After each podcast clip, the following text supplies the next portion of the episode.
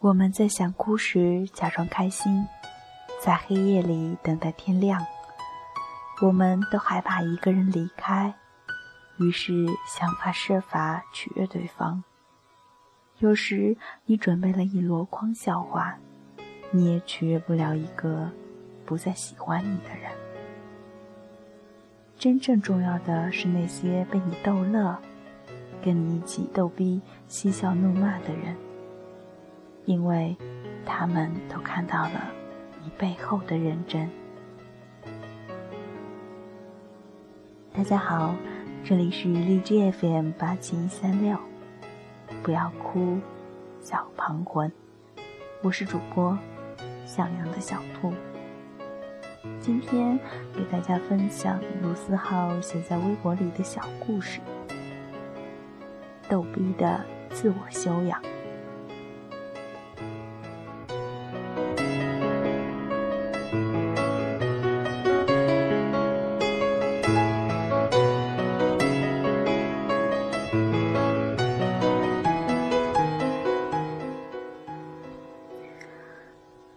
某天早上，我睡得好好的，梦里面出现了火锅。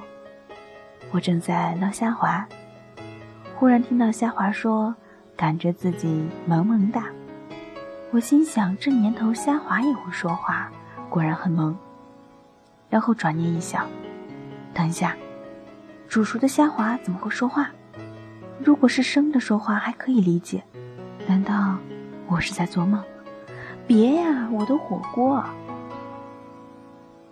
然后我猛然的从床上坐起来，这时我听到老刘在客厅边，边放着小苹果，边做早饭。我掀被而起，你大爷的，还我小龙虾！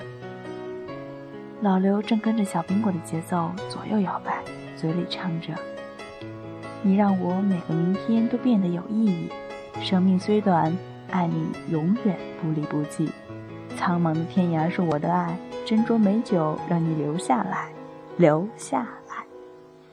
这唱的都是哪跟哪呀？我实在受不了了，打断他：“老刘，你还我小龙虾。”老刘一脸惊讶：“什么小龙虾？”我说：“我不管，你快去给我买小龙虾回来。”老刘说：“墨尔本哪来的小龙虾？”我说。再把你的早饭给我，老刘说：“哈哈哈，哥的早饭味道果然很好吧？你有没有觉得哥棒棒的呢？”我无言以对，沉默着回了房间。刚有了睡意，准备继续睡，老刘来敲我房门。我说：“老刘，你一大早就这么吵我，你是想逼死我？”开门，还真看到了老刘。端着他的早饭，一脸猥琐的笑。你看到哥还能睡着？难道你看到哥不会被帅醒吗？我跟你说，我刚才在洗手间里看到了一个英俊潇洒、眼神深邃、具有优质气质的帅哥出现，太帅了，我差点给他跪下。我说，我知道你在夸我，下次我们可以低调点。我话还没说完，老刘说。然后我离开了镜子。当时我心里只有一股想把门一下关上，让早饭糊他一脸的冲动。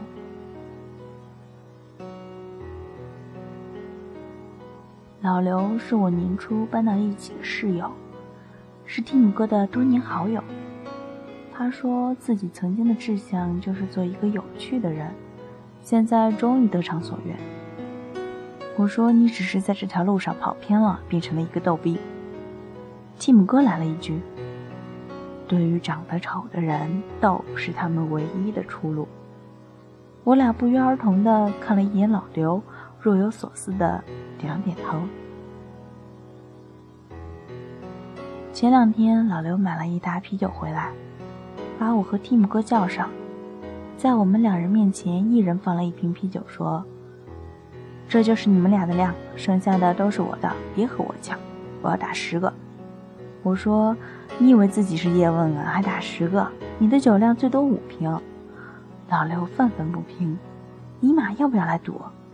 我说，我赌十刀五瓶，你要能喝完十瓶，我给你二十刀。”老刘一拍桌子：“好你说的，一言为定。”提姆哥在一旁淡定地看着我俩说：“我赌五毛，五瓶。”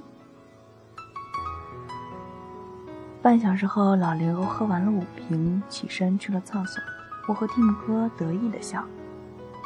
一小时后，老刘喝完了八瓶，厕所吐了两回。我和蒂姆哥目瞪口呆。一小时二十分钟后，老刘开了最后一瓶，整个人摇摇晃晃。我觉得他今天不对劲，一把抢过酒瓶，问他：“哎，我说了别喝了，我们说你二十打五吗？”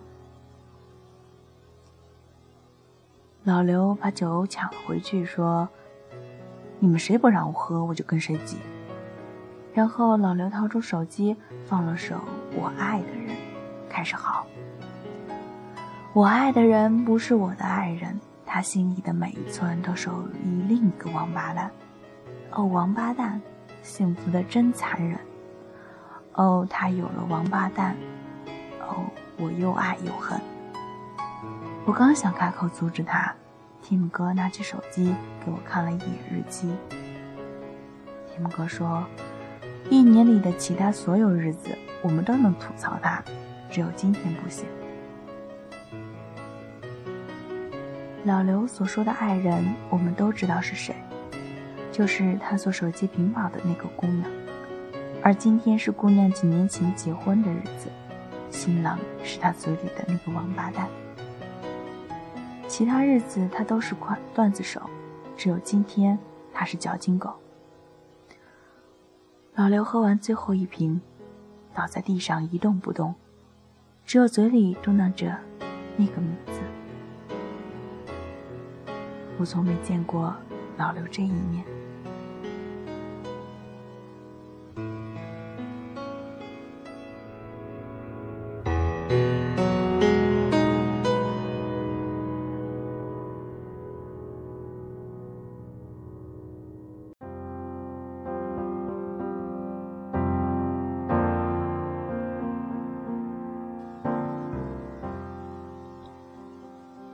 天一早，老刘敲开我房门大骂：“我操，哥喝醉了，你俩也不知道把我扶回房间。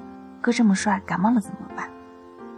我说：“你胖的我俩拖都拖不动，我这不是给你盖了毛毯了吗？”老刘拿着我翻箱倒柜找出来的床单咆哮：“这尼玛是毛毯吗？这是床单！”转头他走进了洗手间，没多久传来一句：“还好没感冒。”感觉自己帅帅的。老刘和姑娘谈了三年，有两年半的时间都在异地。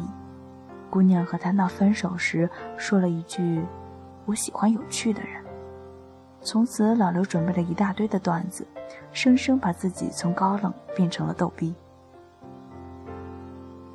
姑娘和他又继续谈了半年，又开始闹分手。老刘上蹿下跳，使出浑身解数。把准备好的所有段子都说了一遍，姑娘只是从头到尾皱着眉头看着他，一次都没有笑过。